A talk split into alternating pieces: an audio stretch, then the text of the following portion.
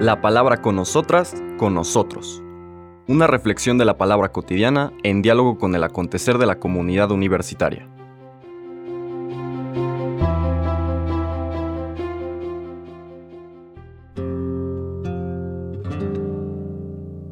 Hola, buenos días. Bienvenidas, bienvenidos a la palabra con nosotras, con nosotros.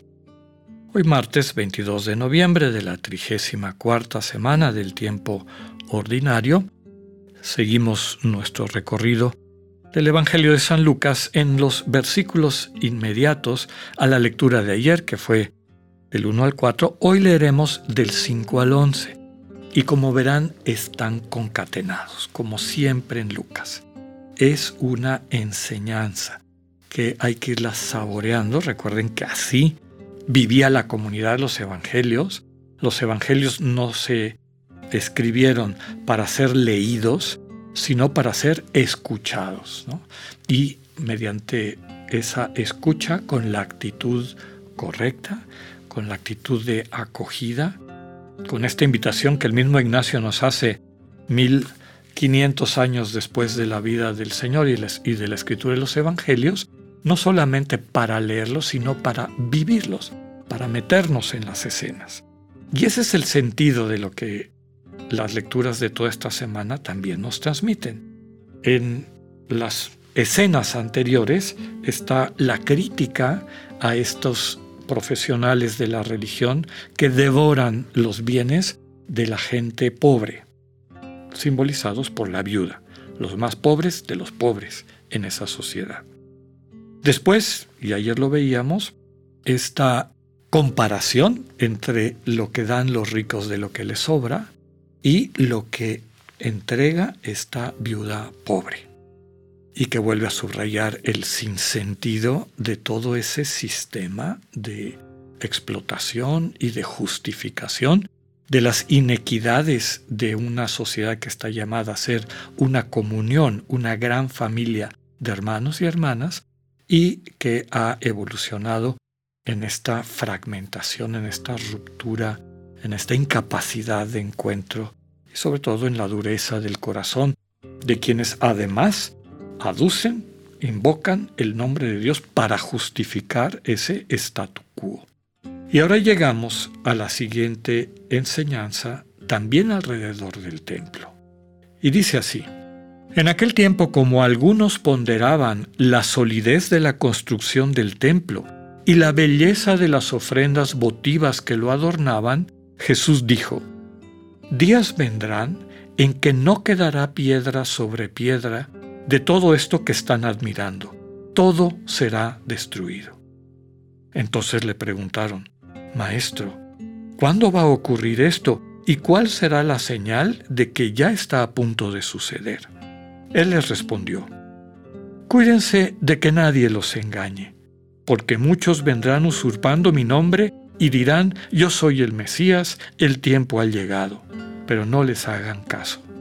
Cuando oigan hablar de guerras y revoluciones, que no los domine el pánico, porque eso tiene que acontecer pero todavía no es el fin. Luego les dijo, se levantará una nación contra otra y un reino contra otro. En diferentes lugares habrá terremotos, epidemias y hambre, y aparecerán en el cielo señales prodigiosas y terribles. Palabra del Señor. De esta lectura que acabamos de escuchar, esta enseñanza del Señor que implica el inicio de lo que se conoce como su discurso escatológico, es decir, discurso del final de los tiempos, y que ya hemos dicho en otras ocasiones que es común a todos los evangelios sinópticos. Todos tienen, justo antes de la pasión del Señor, un discurso escatológico del final de los tiempos que de alguna manera tiene la enseñanza de que más allá de la apariencia de cataclismo, y la palabra griega cataclismo significa literalmente inundación, y bueno, quienes hemos visto en las noticias y demás, lo que una inundación tremenda, los tsunamis o cuando en los ríos eh, se salen de su cauce se llevan absolutamente todo de por medio, una gran destrucción, eso quiere decir cataclismo. Estos relatos hablan de un cataclismo. Un error sería interpretarlos de manera literal, y para que no los interpretemos de manera literal, los mismos autores de los evangelios, los evangelistas, van alternando estos mensajes de destrucción, de terremotos, epidemias, hambres, digamos, cosas que pasan a nivel cósmico, que se caen las estrellas, se apaga el sol, la luna se tiñe de sangre, etcétera, etcétera, etcétera, van alternando estas cosas tremendas con mensajes de esperanza. Tengan esperanza, su liberación está cerca. Se aproxima el proyecto de Dios a través del cual todas y todos van a entrar a una nueva realidad. Y ese es el centro del mensaje. Para que aparezca este nuevo mundo, se tiene que acabar el mundo anterior. Y por eso, para que los seres humanos se puedan abrir a la experiencia del Dios que de manera discreta, amorosa, sugerente, se aproxima a ellas y ellos para mostrarles su dignidad y a través de su amor mostrarles en qué consiste su poder, que es el de transformar sus vidas y ponerlos en contacto con la vida definitiva, esta vida definitiva que está centrada en la comunión, quien aprende a vivir en comunión desde el amor de agape, ya vive en esa vida definitiva y por eso no le tiene miedo a perder la vida temporal que pues tarde o temprano de una manera u otra tendremos que entregar, se acabará. Entonces, para que llegue este mundo nuevo, esta plenitud de la vida a la que Dios nos invita, hace falta este cataclismo, ¿no? esta inundación, esta gran destrucción, no tomada literalmente, sino simbólicamente de lo que pasa en la conciencia y en la vida del creyente que va conociendo al Dios vivo de Jesús. Se desmorona el mundo anterior. Por eso el símbolo también de la destrucción del templo, ¿no? La gente ponderaba la solidez de la construcción del templo y la belleza de las ofrendas votivas que lo adornaban, ¿no?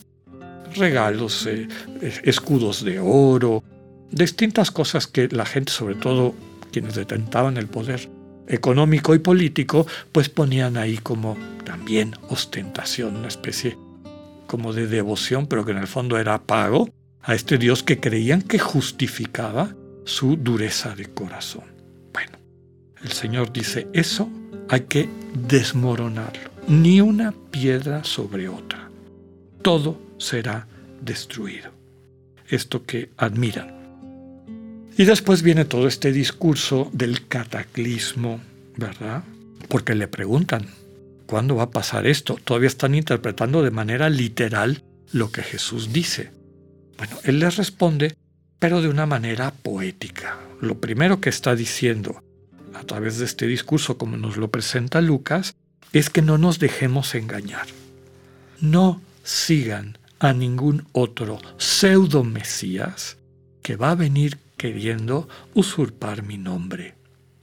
Y bueno, tenemos el Evangelio, tenemos esta palabra viva de Dios que la Iglesia ha reconocido, ha cuidado, ha defendido, ha presentado a lo largo de la historia, que nos sirve como referente para juzgar cualquier pretensión de alguien que diga hablar en el nombre de Dios, pero que contradiga los valores propios del Evangelio. No hay que hacerle caso. Habrá revoluciones, habrá otras cosas, pero el Señor está hablando de otra cosa. Estos terremotos, epidemias y hambre son símbolos del cataclismo interior que necesitamos vivir experimentar para que aparezca un mundo nuevo en nuestro corazón, en nuestra conciencia, y empecemos a construir nuestra vida y en comunión con otras y otros hermanos, la vida compartida de una forma distinta. Que tengan un buen día, Dios con ustedes.